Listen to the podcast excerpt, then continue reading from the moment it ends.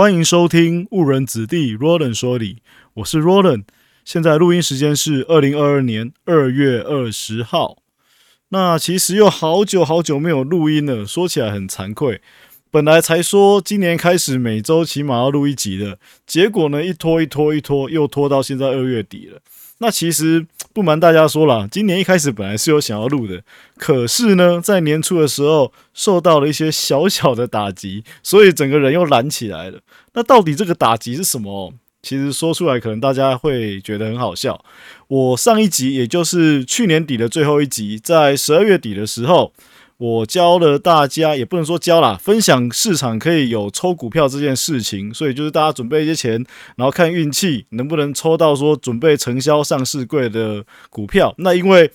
承销价，也就是你必须付出的成本，通常都低于目前市场上交易的价格，所以你抽到股票之后呢，通常就是有一段价差可以获利。那因为去年底呢，有几只比较。价差比较大，或者是获利绝对金额比较大的标的，刚好要承销上市柜，可以来抽。那我就想说，诶，借这个机会，顺便跟大家分享一下这个。那当然我自己也会参与嘛。那我就在想说，哎呀，如果十二月底将参加了嘛，那一段时间去抽出来，也就是大概今年的一月初。那我想说，如果抽出来就可以跟大家分享这个喜悦，其实是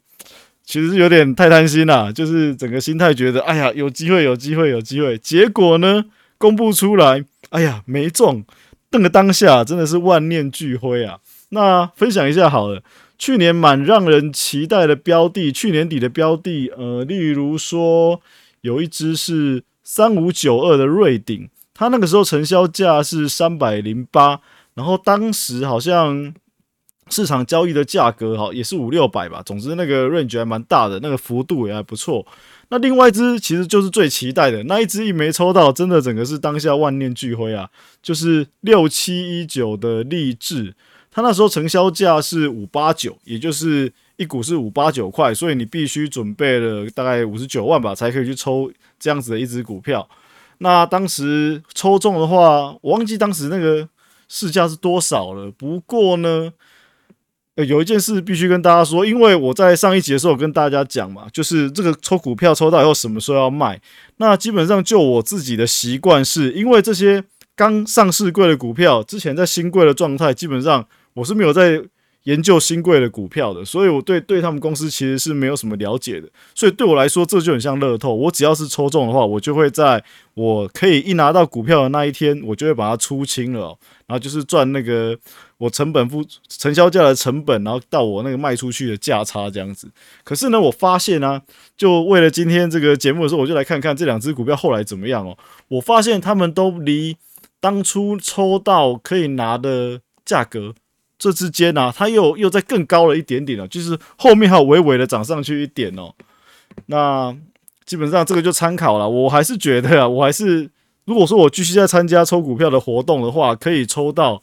我还是会在拿到那天把它卖掉，毕竟不是很了解嘛，而且可能也没有前面的太多走势可以参考的话，要用技术分析来判断，可能也不是很容易。那虽然现在回顾一下过去的这两只的例子哦，好像后来上市之后，就是你可以拿到股票之后，那如果你没有卖掉，后面就还有更高价可以出哦。但这毕竟只是这个稀少的例子，你并没有说大量的去统计说是否在。上市柜承销之后拿到之后创股票，股票的股价要创更高的几率是多少？如果你没有做过这个统计的话，其实不见得你抱着就一定会有更高价。万一你真的很狗屎运，刚好诶抽半天抽半天，终于抽到了一档了，结果呢那一档不如你意，你你本来以为我抱着过一阵子再卖好了，应该有更高价，结果从此之后短线上可能一个月、两个月、三个月都没有更高价，反而价格一直往下掉。那其实这也不是不可能发生的，基本上我知道就有这样子的标的的例子哦，所以这很难说啦。所以如果当你对你抽到的公司没有一定程度的了解的时候，我自己还是比较建议当成买乐透，中奖就去换奖就好了，不用再抱着了，这样子是比较妥当的。但是当然也有一些标的可能会你抽中以后拿到股票。然后一个月、两个月、三个月，现在虽然股价是往下掉，但是之后又转上来，然后继续往上，那就要看你有没有办法承受那一个月、两个月、三个月，甚至 N 个月的回档哦，然后的一个账上的那个获利减少的一个状况，所以我才说你对这个公司没有绝对的了解的时候，可能还是就卖掉比较好了，不然中间的过程其实是蛮尴尬的，而且是种煎熬。那为什么今天又有心情来录了呢？其实因为二零二二的抽股票的风潮又要开始了。那其实上个礼拜，呃，到上个礼拜五截止的，其实就有三档啊，这个已经来不及跟大家呃分享了，就是说大家可以把握机会去抽一下的。那这三只其实，都大家可以打开手机来看一下，就是最近的这三只申购期间到二月十八号截止的，其实他们溢价的幅度都还不错，都有二十趴以上。还算是稍微有可以抽的价值哦。不过呢，这三只并不是什么大重点啊。那比较大的重点呢，我已经有发布在我的粉丝页了，也就是在我录音的前的时间，然后发布在粉丝页哦，就二月二十号这一天哦，就是绿界科技哦。那那个新闻就报道说，绿界科技在三月十五号就要转上柜了。那每股成交价可能是目前是暂定在七百六十元，也改写了一个新的高价的记录。那现在的价格是多少呢？以我那个那一篇新闻报道里面报道的是那一天新闻报道那一天的收盘价是一一九零，所以基本上以如果现在这个价格不动的话，你抽到一张就是赚了四十三万左右。所以呢，二零二二抽股票的风潮又开始了，所以你只要准备个七十六七万。就可以参加这一次的绿界科技上柜承销抽股票大赛哦。那预计是三月十五号上柜，可能可以登记的时间也快到了，不是？可能下下礼拜吧，或下礼拜就注意一下这个软体，它的时间是不是有跳出来？好了，那希望大家有闲钱的人朋友一起参与哦，看看这次能不能不能一起中奖哦。但是我觉得可能怎么心里又觉得。再一次万念俱灰的几率很高了，因为毕竟这这真的就是乐透啊！这么多人在抽，那就只有那一两千张。那我查一下新闻，这个绿界科技大概是两千两百多张吧，没错的话是这样。然后到时候当然再以那个呃上柜的交易所或者是手机软体面公告公告为主。我是之前看新闻的印象是这个样子，所以呢，就一个开春。也不是开春了，开春也好一段时间了。总之就是一个今年有机会一次拿到比较大包的机会哦。那去年就是今年初，也就是农历年前，本来预计哦，看能不能抽到一个大包，帮自己增加年终奖金哦。这个希望是破灭了啦。那当然因为没抽到嘛。那如果到现在来讲的话，这支绿界科技又给了一个新春后喝春酒的这个大红包的机会啊，看大家能不能把握。这真的就是凭运气哦。就平常多做一点好事哦，就有机会哦。这次的标的绿界科技，我相信有不少喜欢在网络上购物的朋友，应该有看过这几个字，因为它主要的业务就是做第三方支付的服务，所以它会跟很多购物网页去做合作。那它的主要营收来源就是这些合作的手续费收入嘛。那我自己是蛮常看到的啦，因为我有一些。固定订阅的网络的服务啊，都是靠绿界科技在做转中介的，所以就收到他们的 email 啊什么的这样子哦。那也算是不是很陌生的公司啊。但是尽管如此哦，虽然常看到，可是我对它并没有实际的去深入的研究。所以呢，真的抽到的话，我还是会在抽中然后可以拿到股票当天卖掉的哦。除了抽股票之外，今天还要跟大家聊些什么呢？那基本上今天刚好看到 PTT 股版飞神菲比斯他的粉丝团 PO 了一则简单的动态哦，那主要是提到，如果你的交易要有一定的成效的话哦，你必须要掌握产业的兴起跟衰落，哪些是受害，哪些是受利，那某些事情会影响什么产业，所以呢，了解产业是一件很重要的事情。那因此我就想说，那就来跟大家分析一下。产业的一些简单的动态哦，就聊聊一下这些事情哦。那要以什么为主呢？基本上我其实前一阵子也有把这篇文章放在我的粉丝页。那标题就是说，富比士他挑出了二零二二年值得关注的消费性科技七大趋势。那我们也知道嘛，台股主要的话表现的好的话，主要都是以电子股为主。那电子股背后的获利来源，其实就是一大堆的消费性电子嘛。那我们来了解一下消费性科技，好像也是理所当然的事啊。那如果有兴趣的话，其实都可以看我的节目介绍。我会再把那一篇文章的网址贴在节目介绍里面，大家可以点进去看，或者是单纯这样听我说。因为其实那篇文章也没有很长啊，就简单的点出它有哪几个类。那我看完之后啊，其实有一些想法，那就简单来跟大家分享一下。所以呢，这篇文章就是二零二二年他复比四他认为大家值得关注的七大消费性科技趋势。那有哪七点呢？先简单跟大家介绍一下。第一点呢是提到了家用机器人的兴起，第二点是更智慧的事物，那第三点就是 VR、AR 以及感官联网，然后第第呃一二三四，第四点是进入元宇宙，第五点是五 G 和其他超高速网络，第六点是智慧家庭和物联网，那第七点是。NFT 区块链和数位分身。其实我看完这七点之后，脑海马上浮现了一个想法。虽然它的标题是写了七大趋势，可是我觉得有几项其实根本是可以合并的，只是大分类跟小细项的差别。如果是我来讲的话，其实刚刚的七项只会被我缩减归纳成两项。那哪两项呢？第一项就是更智慧的事物。那第二项的话就是进入元宇宙，那更智慧的事物里面呢，就包含了家用机器人的兴起、智慧家庭和物联网。那进入元宇宙这一项呢，就会包含 VR、AR 以及感官联网、五 G 和其他超高速网络、NFT 区块链和数位分身。所以呢，那个七项在我的自己消化的情况，我就会只归纳成这个两个项哦。那还是可以分析讲一下哦，就是其他细项的看法哦。那有一项我是觉得蛮新鲜的啦，就是家用机器人这一项，因为我我对于这些智慧家庭、智慧的。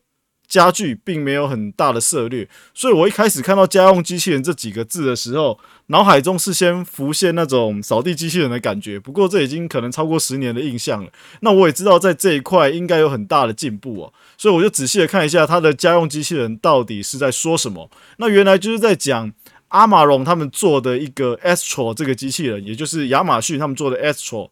那这个 Astro 就是 A S T R O，那有兴趣大家可以去查一下，就可以看得到照片啊，或者是一些影片的介绍。那其实这一只呢，就小小的一只哦，我觉得它从侧面来看的话，长得有一点像吸尘器，因为旁边有两个大大的轮子哦。不过吸尘器没有这么大的轮子就是了，它这一台机器人它的轮子是大了不少。那我去查了一下是。直径有十二寸，那一寸是二点五四公分嘛，所以就是二十几公分这样子哦，快三十公分，直径是快三十公分的。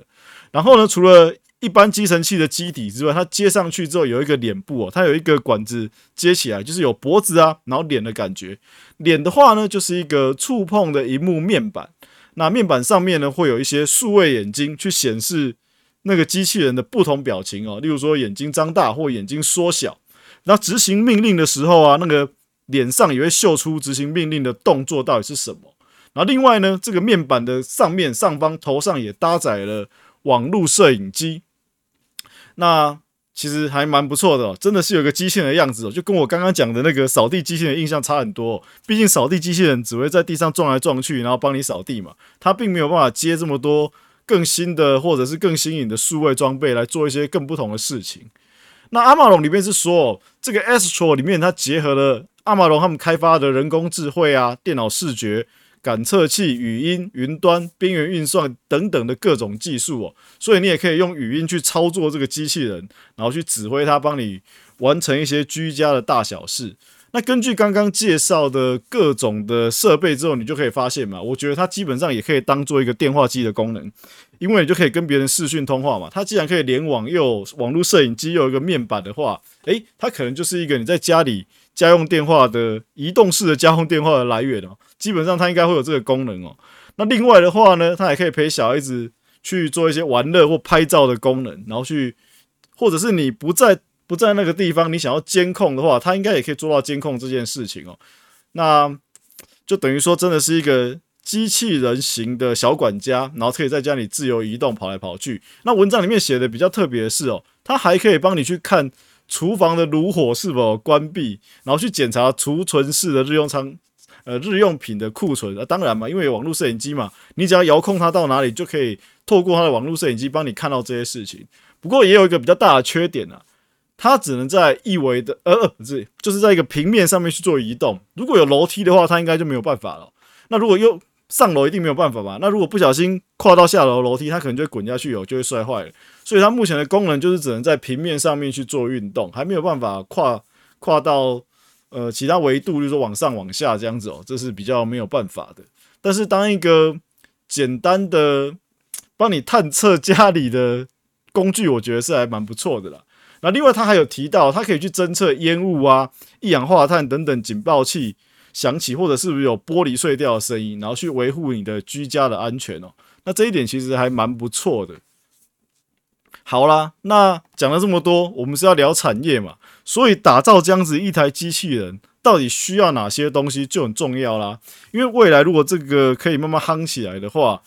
就会带动相关零组件的需求了。那所以很简单嘛，就可以来做一点简单的发想，制造一台这样子的家用机器人 S 座到底需要什么？第一个最简单的晶片，你绝对是一定要想到的哦，因为不止机器人，